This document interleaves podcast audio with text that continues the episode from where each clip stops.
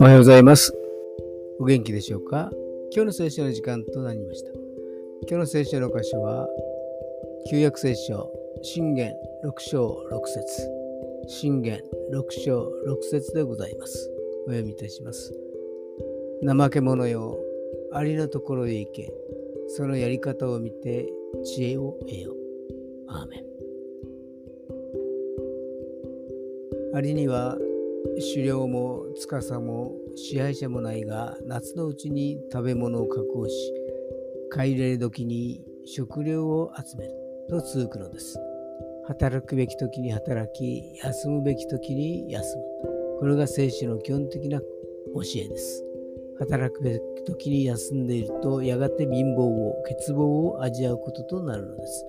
じっくりとアリさんを見るのも一興かなと思います今日も主の作られし者に心を留めることができますように。それでは今日という一日が皆さんにとって良き一日でありますように。よッしーでした。